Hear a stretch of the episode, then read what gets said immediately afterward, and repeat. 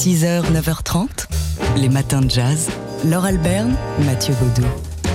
C'est un documentaire qui ne date pas d'aujourd'hui, euh, mais euh, qui a pourtant euh, un- une importance aujourd'hui plus que jamais. Un documentaire de Jodie Chaikin qui s'intitule The Girls in the Band et il va être présenté à plusieurs reprises ce mois-ci en présence de la réalisatrice et notamment ce soir à Nîmes. Ouais, c'est une contre-histoire du jazz que propose ce documentaire de Jodie Chaikin, une histoire vue du côté des musiciennes avec certes des images d'archives inédites et précieuses, un film, photographie, enregistrement sonore, mais aussi des interviews de jazzwomen à la parole non moins précieuse et qui racontent donc l'assignation et les difficultés qu'elles ont pu rencontrer dans leur vie, dans leur carrière. Alors il y a notamment ces musiciennes qui sont euh, à l'écran aujourd'hui de vieilles dames euh, malicieuses euh, et qui toutes jeunes ont participé à l'aventure de ce big band de filles. Il faut préciser qu'à l'époque les hommes ne voulaient pas de filles dans leurs orchestres, donc du coup les filles faisaient euh, des orchestres de filles.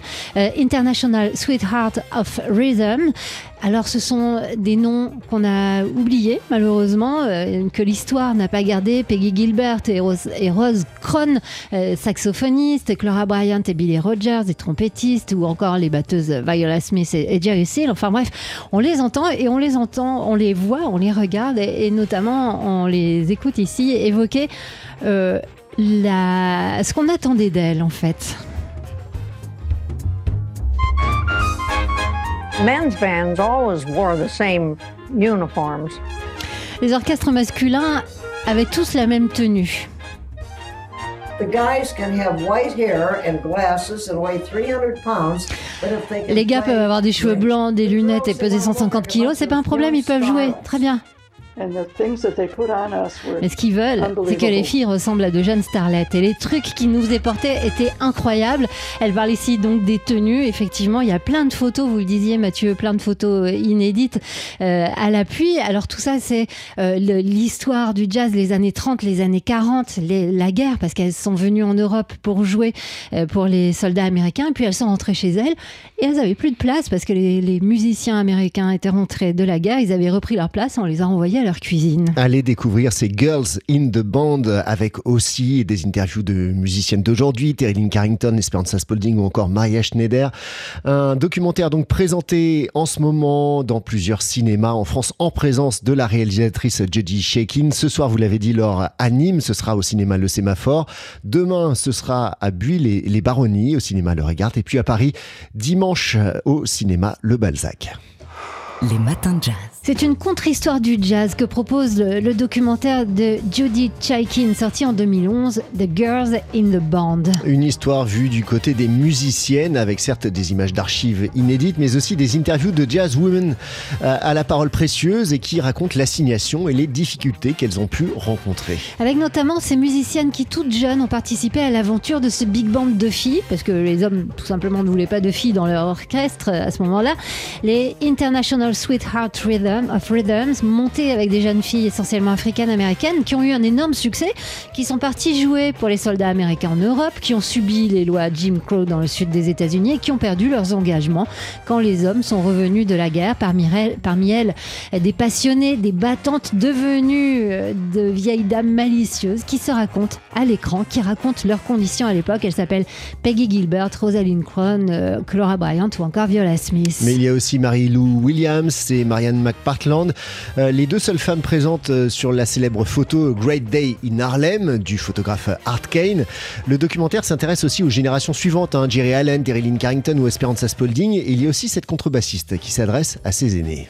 I would say to the Clara Bryants, the Dorothy Donegans, Mary Lou. Je voudrais dire aux McPartland. Bryant, Dorothy Donegan, say Marie-Lou Williams, Marianne. McPartland, je veux dire Um, Merci. I knew about it because some of them told me about it. My mom told me Je le sais parce que certaines And, d'entre vous um, m'en ont parlé et ma mère m'en a parlé. Et avec un peu de chance, chaque note que je joue I vous dit Hey, had to maybe, you know, Je sais que vous deviez peut-être monter dans to la chambre de quelqu'un pour avoir votre cachet. Um, Je vous suis reconnaissante. Je vous suis reconnaissante de ne pas avoir eu à le faire à mon tour. Judy Chaikin est en France. Pour Elle- présenter son documentaire, elle accompagne les projections de ce film. hein. Donc, elle sera ce soir avec le film euh, à Nîmes, demain à Buis-les-Baronnies et dimanche après-midi au Balzac à Paris. Les matins de jazz. Si vous nous écoutez en DAB+ de Strasbourg, vous en avez de la chance parce que chez vous se déroule ce week-end la première édition du festival On the Mississippi. On the Mississippi qui va donc célébrer la musique du sud des États-Unis durant tout le week-end, avec aussi euh, des choses autour des concerts organisés dans toute la ville, euh, avec notamment cette exposition de Diane Albicer Ro- Rostalki, dite d'art, euh, une enfant de la ville, hein, puisqu'elle est née à Strasbourg et, qu'elle y vit, et qui va donc euh, exposer eh bien, ses œuvres. Elle travaille essentiellement à l'acrylique et elle peint bah, les populations africaines-américaines. En fait, j'ai commencé à peindre des personnages noirs sans trop savoir quelles étaient leurs- origines déjà au début de l'adolescence. Euh, j'ai d'abord cru que c'était euh, un intérêt par rapport à l'Afrique. J'y suis du coup allée euh, pour essayer de comprendre, mais je me suis rendu compte que c'était pas ça. Je pense que c'est lié à, bah, à l'histoire, c'est-à-dire que je, je crois que l'es- l'esclavage, euh, bon comme beaucoup d'autres euh, énormes injustices dans le monde, m'a totalement euh, ébranlé. Et en fait, à partir de là, je crois que j'ai développé une sorte d'obsession en fait par rapport à l'injustice, dans une volonté, bon, pas de réparation parce que c'est pas moi qui pourrais réparer euh, quoi que ce soit, mais en tout cas dans le fait de reconnaître euh, ce qui a pu avoir lieu. Quand j'étais à l'école, on n'en parlait pas assez. Et puis finalement, de, de fil en aiguille, il y a l'esclavage, mais ensuite, quand je me suis intéressée à, à l'histoire, bah, j'ai aussi vu tout ce qui s'était passé avec les droits civiques, la ségrégation, et finalement même encore aujourd'hui avec les violences policières. Donc il y a une histoire tout à fait particulière euh, au niveau racial aux États-Unis qui m'interpelle et qui continue à me presque à m'obséder, je dirais, euh, pour l'instant. Du coup, j'ai le besoin de représenter ces personnages euh, encore et encore. Des personnages qui sont largement inspirés par la littérature africaine-américaine, avec en tête euh, l'influence euh, de la romancière Toni Morrison. Et c'est peut-être pas un hasard, car Diane Albicer est libraire. Vous la connaissez peut-être si vous nous écoutez de Strasbourg. C'est peut-être votre libraire. Elle a ouvert avec sa sœur L'Oiseau Rare, où vous pouvez voir aussi certaines de ses toiles.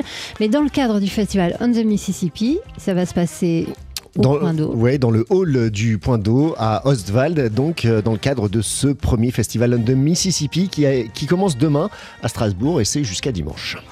Les matins de jazz. Ce week-end à Strasbourg, où on écoute TSF Jazz en DAB+, va se dérouler la première édition du festival On the Mississippi. Eh oui, ça commence demain jusqu'à dimanche. Allez euh, voguer sur les rives du Mississippi à, à Strasbourg. Première édition de ce festival sous la houlette du pianiste Sébastien Troenlé avec des concerts de boogie-woogie, de ragtime, de stride, de blues et bien plus. Mais au-delà des concerts, il y a aussi euh, bah, des expositions et des rencontres et notamment une exposition qu'on a repérée pour vous.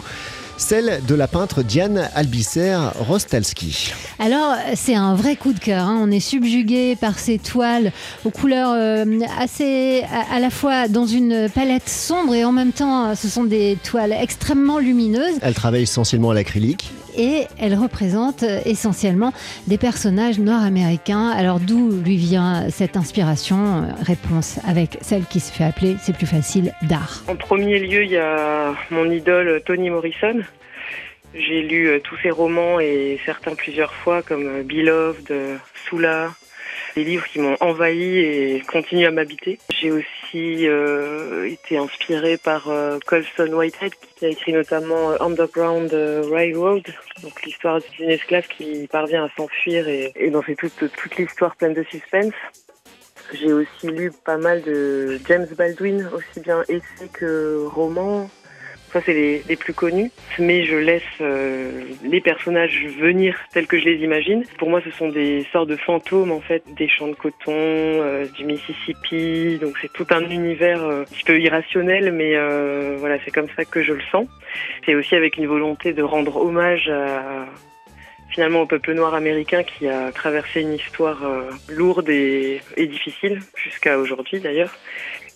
Voilà, donc euh, la peintre d'art euh, dont on peut voir les œuvres euh, donc, d'art, c'est Diane Albicer Rostalski, dont on peut voir les œuvres ce week-end à Oui, Strasbourg, ouais, chez elle. Dans le cadre du euh, premier festival On the Mississippi euh, à Strasbourg, euh, une exposition à voir dans le hall du Point d'eau à Ostwald.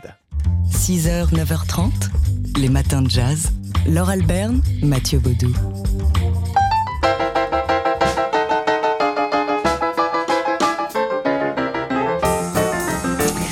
Rappelez-vous, vous y étiez peut-être Charlie Watts. Charlie Watts qui avait délaissé les stades et les pierres qui roulent pour venir jouer plusieurs soirs euh, durant le petit club du Duc des Lombards à Paris.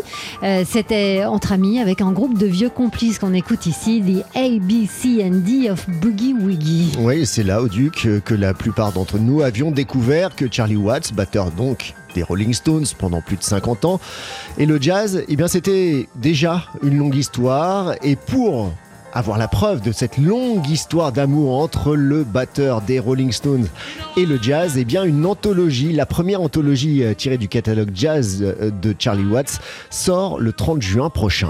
Alors elle réunit des enregistrements qui ont commencé en 1986 lorsque le batteur, pour la première fois, a inscrit son propre nom sur un album, euh, l'album Live at Fulham Town Hall, et ensuite elle va fouiller dans une période de près de 20 ans d'enregistrement. De, ouais, un important catalogue donc d'enregistrement de jazz dans diverses configurations, dont euh, en quartet, en quintette, en tintette et euh, orchestre. Euh, tout cela, c'est un double vinyle et un double CD, intitulé sobrement Anthologie, et ça sort donc le 30 juin prochain.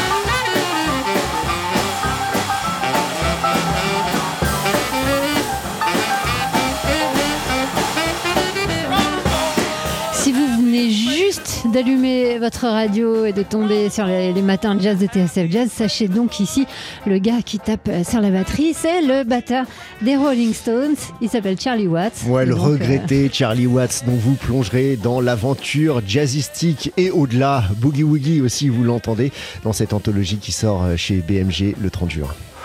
Les matins de jazz.